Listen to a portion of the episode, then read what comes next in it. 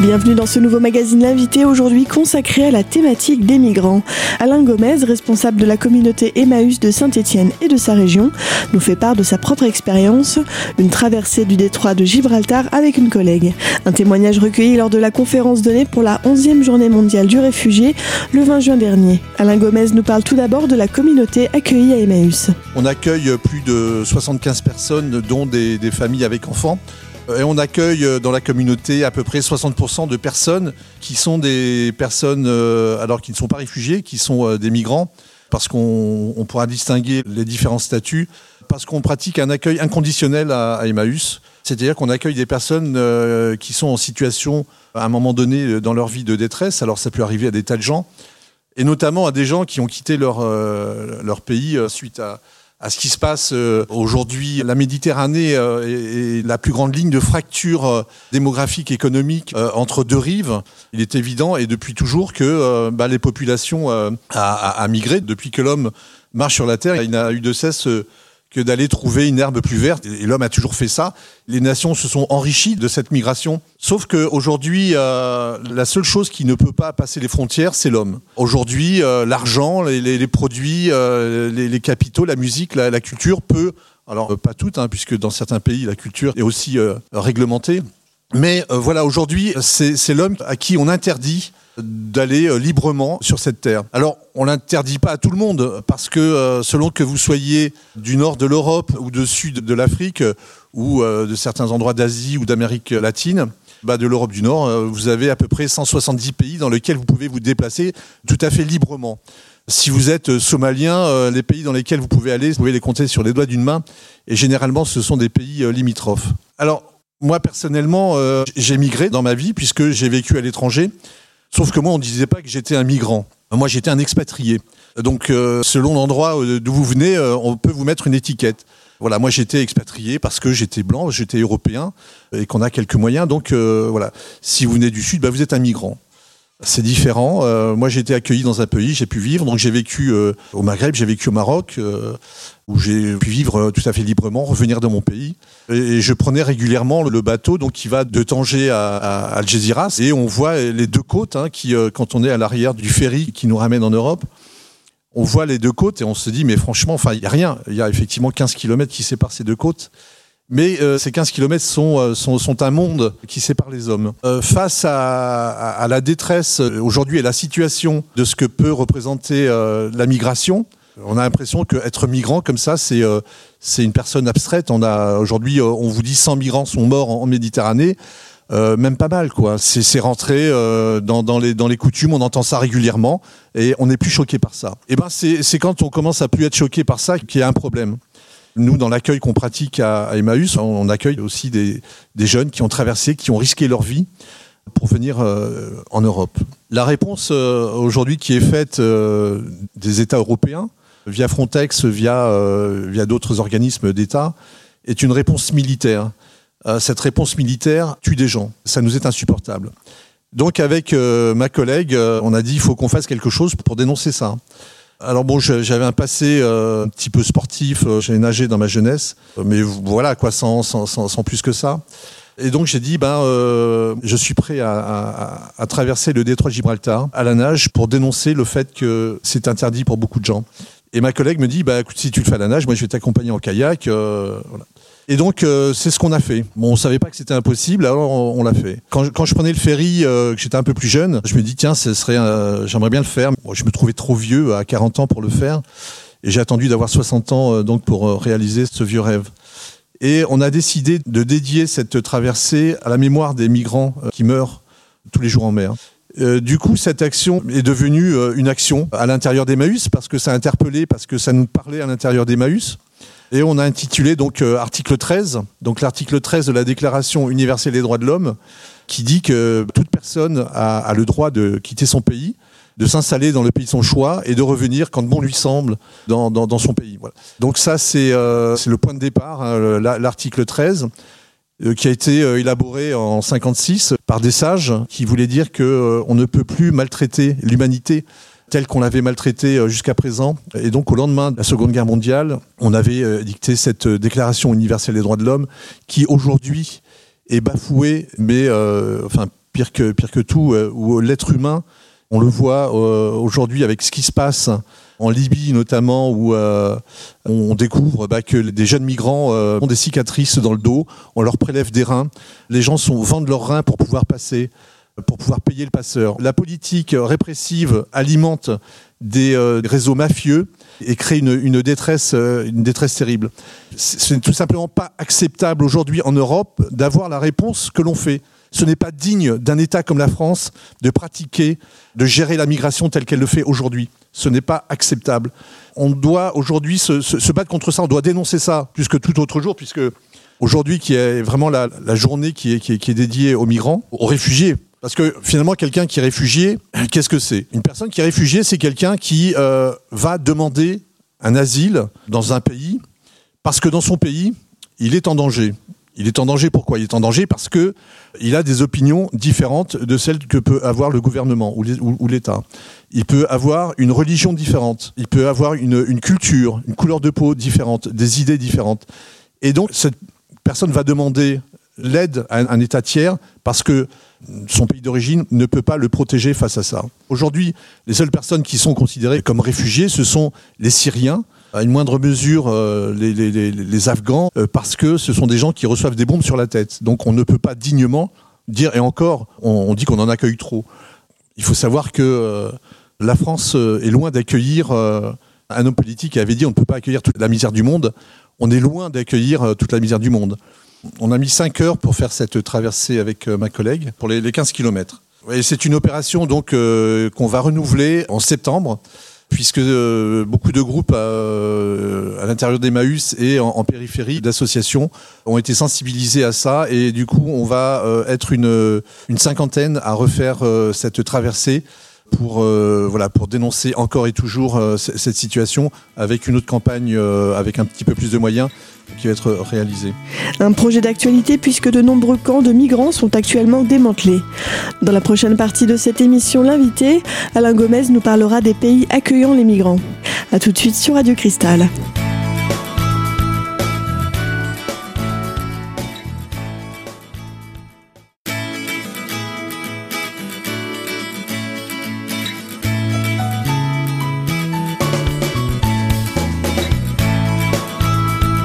Toujours sur Radio Cristal dans ce magazine L'invité consacré à la conférence sur les migrants et donné par Alain Gomez, responsable de la communauté Emmaüs de Saint-Étienne et sa région.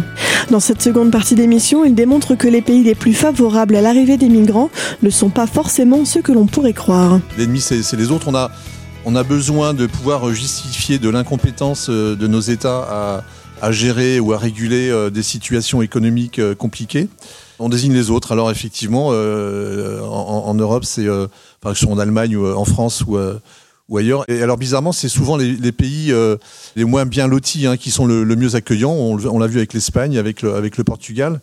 Et donc c'est vrai qu'en Europe, on, a désigné l'étranger face à, ces gens. Il faut, il faut se battre pour, les empêcher de venir nous envahir. C'est un discours qu'on entend assez récurrent, hein, surtout dans ces périodes de électorale. Et aujourd'hui, il faut être vigilant parce qu'il y a une pétition et un courrier qui vient d'être euh, signé par 300 associations euh, qui a été adressé au gouvernement Macron parce que euh, la politique répressive qui est pratiquée aujourd'hui n'est pas acceptable. aujourd'hui, on dissuade les gens même qui sont déjà installés, on les dissuade de continuer dans cette volonté. Il faut savoir que pour prétendre à un titre de séjour en France, vous allez devoir justifier, enfin certains sont peut-être passés par là, on va vous dire, euh, voilà, il faut que vous ayez une présence de 5 ans en France pour pouvoir euh, prétendre ensuite à un titre de séjour. Sauf que ces 5 ans, vous n'avez pas le droit d'être là. Vous n'avez pas de titre de séjour, donc vous n'avez pas d'existence légale on vous reconnaît pas, donc euh, vous allez déposer un dossier avant les 5 ans, vous allez, on va dire vous n'avez pas le droit, donc vous allez être frappé d'un OQTF, obligation de quitter le territoire. Certains ont, sûrement connu ça euh, plusieurs fois, euh, jusqu'à ce qu'à un moment donné de, guerre lasse ou de, guerre avec des, avocats ou des associations, aujourd'hui l'association qui nous accueille œuvre dans ce sens et aide justement les, migrants à pouvoir présenter des dossiers et à contourner ces règles qui bafouent l'humain dans ses droits. Et cette politique continue et on doit se battre face à ça. Donc l'ennemi, euh, oui, effectivement, c'est un ennemi imaginaire. Et, euh, le, vrai ennemi, c'est les capitaux euh, qui fuient dans les paradis fiscaux. Le vrai scandale, il est là.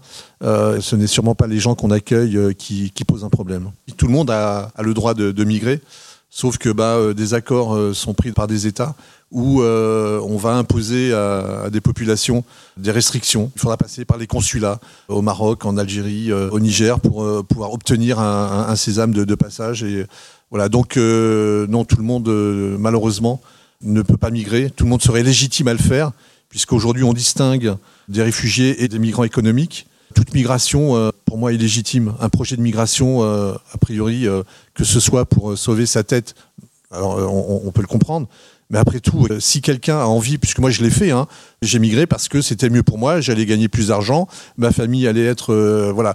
Donc euh, la migration peut aussi permettre à des gens d'aller vers. Il faut pas oublier que en, Angleterre, il y a des, milliers de, jeunes Français qui ont migré pour avoir des meilleures conditions de salaire, de, de, travail. Donc voilà, eux, ils ont pu le faire. Hein. Sauf que on le voit aujourd'hui à Calais, ces jeunes euh, qui, attendent un, passage euh, et qui créent euh, en plus de la violence et qui créent des drames. On a vu avec ce chauffeur routier qui est mort parce que les gens, face au désespoir, les gens sont prêts à tout. Alors les, premières migrations sont d'abord des, migrations frontalières. Les pays les plus accueillants aujourd'hui, ça va être le Liban, la Turquie, où les réfugiés en masse vont pouvoir. Enfin, le pays qui accueille le plus aujourd'hui, c'est la Turquie. Hein. C'est ni l'Allemagne ni la France, mais c'est effectivement les pays limitrophes. Des catastrophe euh, guerrière ou économique. On l'a vu au lendemain des printemps arabes, ça a créé énormément de, mouvements de, foule, hein, de, masse, parce que les pays ont été euh, déstabilisés. Mais les premiers pays vers lesquels les gens migrent, c'est pas l'Europe, c'est pas les pays riches, c'est d'abord vers d'autres pays et qui eux sont plus accueillants sûrement que, chez nous. Les réfugiés ont toujours euh, bougé en Europe. On l'a vu avec les guerres d'Espagne, on l'a vu avec les Polonais, avant que ce soit l'Europe. Ce que je veux dire, c'est que l'histoire se répète. On a, on a accueilli de, façon massive euh, des gens, et c'est ce que je disais tout à l'heure. À une époque, les Italiens étaient considérés comme non assimilables. Les premières migrations massives d'Italiens, ils étaient chassés comme les Roms. Aujourd'hui, euh, ils sont chassés aujourd'hui en France.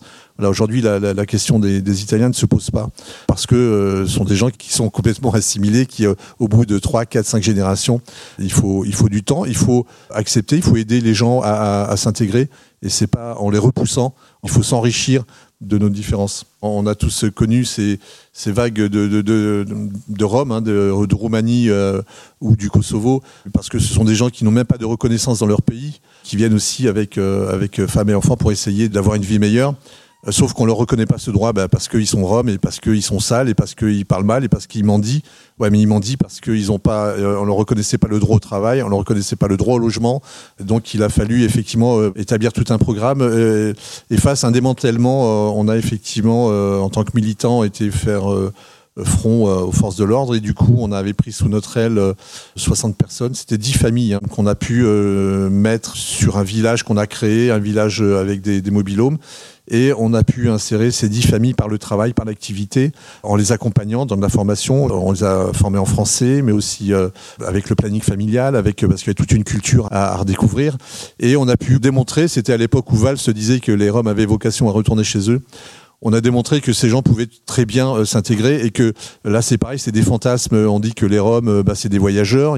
Il faut qu'ils vivent ensemble. Il faut non, ces gens n'aspirent qu'à vivre euh, comme tout le monde en appartement et que leurs enfants soient scolarisés. Donc on a démontré que c'est possible. Aujourd'hui, c'est dix familles Roms. Il en reste une. Neuf familles sont intégrées, ont une activité, un travail et participent même à de la solidarité, hein, puisque à leur tour ils sont bénévoles à Emmaüs ou dans d'autres associations. Donc voilà, il suffit simplement d'accepter euh, et de d'effacer les préjugés et on voit que les choses euh, marchent euh, beaucoup mieux. Des préjugés qui ont malheureusement la vie dure. Pour rappel et à titre d'exemple, la France compte environ 20 000 Roms. On se retrouve tout de suite pour la troisième partie de notre magazine invité. À tout de suite sur Radio Cristal.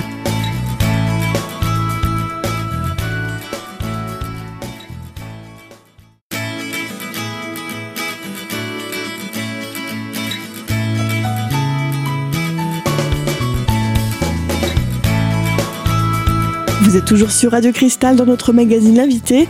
Dans cette troisième et dernière partie d'émission, Alain Gomez, responsable de la communauté Emmaüs de Saint-Étienne et ses environs, évoque les différents clichés parfois relayés par les médias en rapport avec l'accueil des migrants et les coûts économiques que cela engendrerait. Alors c'est bien connu, hein. dès qu'ils arrivent euh, au poste frontière, on leur donne une carte de crédit, on leur donne 1200 euros par mois, on leur donne euh, un appartement. Euh, évidemment, tout ça, c'est du fantasme et euh, c'est relayé par les réseaux sociaux.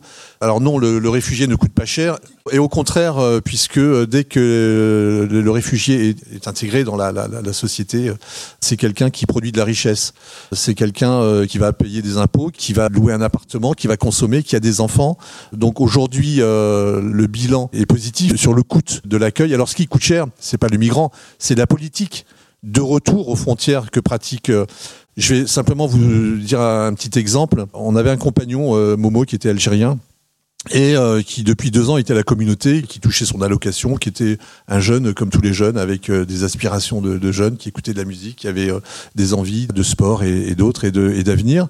un jour, sur un contrôle, il a été placé en centre de rétention parce qu'il n'avait pas de titre de séjour lui permettant de séjourner.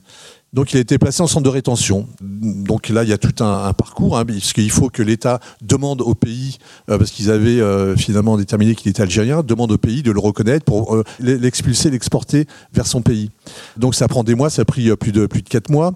Au moment de le mettre dans l'avion, il a refusé de monter dans l'avion, donc il a été incarcéré pendant deux mois en prison puisque c'était un délit.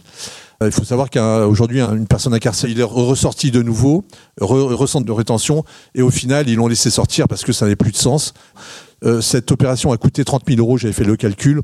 Donc cette volonté de raccompagner les gens à la frontière, effectivement, coûte cher. Il ferait mieux de nous donner cet argent. On saurait quoi en faire, nous, pour euh, bien accueillir les personnes et les insérer, les, intégrer, les former, puisqu'on a, il y, a toute une palette hein, de, personnes euh, bénévoles et volontaires pour, euh, pour travailler là-dessus. Donc non, le, migrant euh, ne coûte pas cher, au contraire, c'est la politique. et c'est la politique de Frontex, parce qu'aujourd'hui, ce qui coûte cher, c'est les, hélicoptères, les bateaux, toutes ces gardes-côtes qu'on finance, non pas pour sauver des gens en mer, mais on, finance pour repousser les gens, pour les empêcher de venir chez nous donc euh, euh, aucune frontière, aucune barrière, aucun mur n'a jamais empêché qui que ce soit de passer pour sauver sa vie. C'est euh, illusoire d'imaginer qu'on va empêcher les gens de passer en créant des, murs et des voilà. Même si on a critiqué, enfin on critique Trump et à juste raison, il ne faut pas se priver de le faire pour la, volonté de construire son mur anti-mexicain. On a construit en, en Europe plus de 560 km de murs ces dernières années. Donc on n'a pas être fier non plus euh, face à ces politiques-là. Aujourd'hui, seules euh, des associations et euh, bon, il y a les gardes-côtes italiennes et grecques qui sauvent des gens. Je vous invite à aller voir ce film de SOS Méditerranée qui dure une quarantaine de minutes. C'est sur le, bateau Aquarius qui sauve des vies en mer. Donc c'est un bateau citoyen puisqu'il est financé par du crowdfunding. C'est voilà, donc c'est un bateau citoyen et ce sont des, c'est un bateau qui a avec des bénévoles qui va sauver des gens euh, en mer. On avait décidé de le faire dans la situation des migrants, donc on n'a demandé aucune autorisation, on l'a fait euh, comme ça. Et on n'a pas eu de, on n'a pas eu de problème, non, parce que euh, on était, voilà, on, on, le faisait dans le sens Europe Maghreb. alors on a eu un bateau de, de garde-côte marocaine à l'arrivée, mais qui a voilà, qui a dû nous prendre euh, parce qu'on était, il y avait un, bateau qui nous accompagnait plutôt en mode, euh, il a dû nous prendre pour des plaisanciers ou euh, voilà. Mais non, on n'a pas, on n'a pas été. Alors peut-être que là, quand on va être 60 sur l'eau cette fois-ci, on va éveiller parce qu'on a aussi décidé de le faire sans autorisation. peut-être justement pour créer quelque chose. Donc c'est on le fait dans les conditions des migrants. Voilà, donc je vous encourage à aller voir ce, ce film qui s'appelle Les migrants ne savent pas nager. Euh, et qui donne vraiment la, mesure de ce que peut être la, détresse. Et, euh, euh, voilà, on voit bien là le. voilà, c'est des images assez dures, hein, mais ça, voilà, on, comprend mieux que le combat qu'on mène vaut la peine pour, pour l'humanité pour, et pour tous ces gens-là. voilà, donc c'est dur d'être légitime derrière ces, derrière ces images.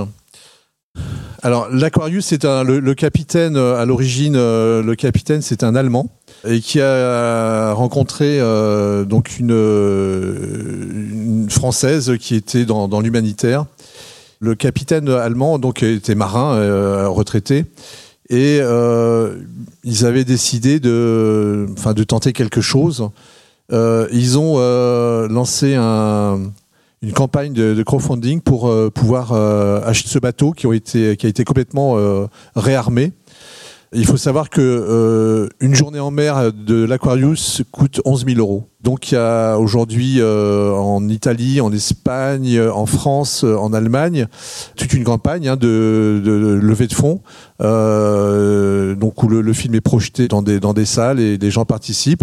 Euh, et on peut euh, participer en donnant quelques euros par mois. Ou, et donc c'est ce qui se passe et, ça fonctionne. On voit que ça fonctionne puisque le, bateau est au large de, Lampedusa, entre la Libye et l'Italie il sauve, euh, il sauve au quotidien des, euh, des centaines de personnes. C'est l'association SOS Méditerranée et toutes les personnes euh, sur donc il y a Médecins sans frontières également qui s'est joint joint à cette à cette équipe pour tout, tout l'aspect médical. Emmaüs hein, fait partie et donc pour la pour la prochaine traversée qu'on va réaliser au mois de septembre donc au titre de l'article 13 SOS Méditerranée est associé et il y aura des, membres de SOS Méditerranée et des membres de Greenpeace aussi. Greenpeace s'associe à, à, ce mouvement, donc article 13. Voilà, donc on a on est en train de prendre aussi euh, et, d'associer à, nous d'autres associations et, d'autres. Alors il y a un site qui existe. Euh, euh, Emmaüs article 13, euh, j'ai plus le, enfin, mais vous pouvez le trouver euh, à www article 13. Il y a une pétition euh, qui est en ligne que vous pouvez signer. Euh, pour euh, le respect et pour la promotion de l'article 13. C'est des choses comme ça qui, qui peuvent fonctionner avec de, la, bonne volonté. Ouais, c'est, je pense que vous connaissez tous l'histoire, cette histoire amérindienne chère à, Pierre Rabhi, que vous connaissez sûrement. Euh, vous connaissez l'histoire du colibri c'est souvent euh, par la rencontre d'individus qu'on arrive à faire euh, bouger les choses. Il suffit à un moment donné de, dire non à l'insupportable, de refuser l'inacceptable pour faire changer les choses. Et c'est ce qu'on essaye de faire petitement au quotidien, de vie de, de, de militants. Voilà, on essaye d'améliorer autour de nous l'humanité. Un projet ambitieux puisqu'en 2016 et selon Le Figaro, 57% des Français étaient encore opposés à l'accueil des migrants. On arrive malheureusement à la fin de ce magazine L'invité, aujourd'hui consacré à la conférence donnée lors de la 11e journée mondiale du réfugié, une conférence donnée par Alain Gomez, responsable de la communauté Emmaüs de Saint-Étienne et ses environs. On se retrouve très vite sur Radio Cristal pour un nouveau magazine L'invité.